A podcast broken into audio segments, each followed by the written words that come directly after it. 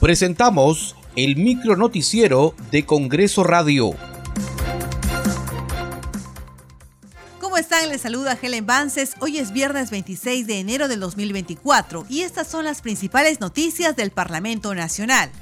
Les contamos que hoy se realizará una ceremonia de conmemoración por el 30 aniversario de la promulgación de la Constitución Política del Perú de 1993, organizado por la primera vicepresidencia del Congreso de la República. El acto solemne se llevará a cabo desde las 9 horas de la mañana en el hemiciclo Raúl Porras Barrenechea del Palacio Legislativo. Una sesión pública descentralizada conjunta realizará hoy la Comisión Agraria y la Comisión Especial de Seguimiento y Propuestas para el proyecto binacional Puyango-Tumbes.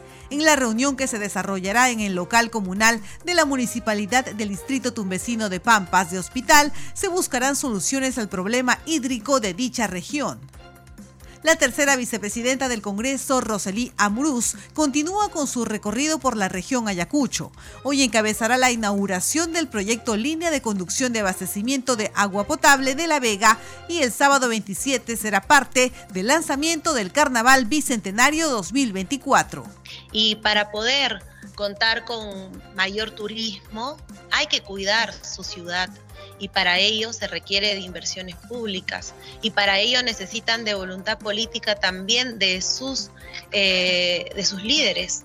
Y es muy importante crear vínculos para poder trabajar de manera articulada con los gobiernos locales y regionales, de, en este caso de la región de Ayacucho. Muchas gracias, Ayacucho, por esta bienvenida tan cálida. Gracias. Hoy se realizará la exposición fotográfica titulada Historia del Congreso y sus personajes ilustres. La actividad se realizará en las instalaciones del Centro Cultural de la Escuela Nacional Superior Autónoma de Bellas Artes.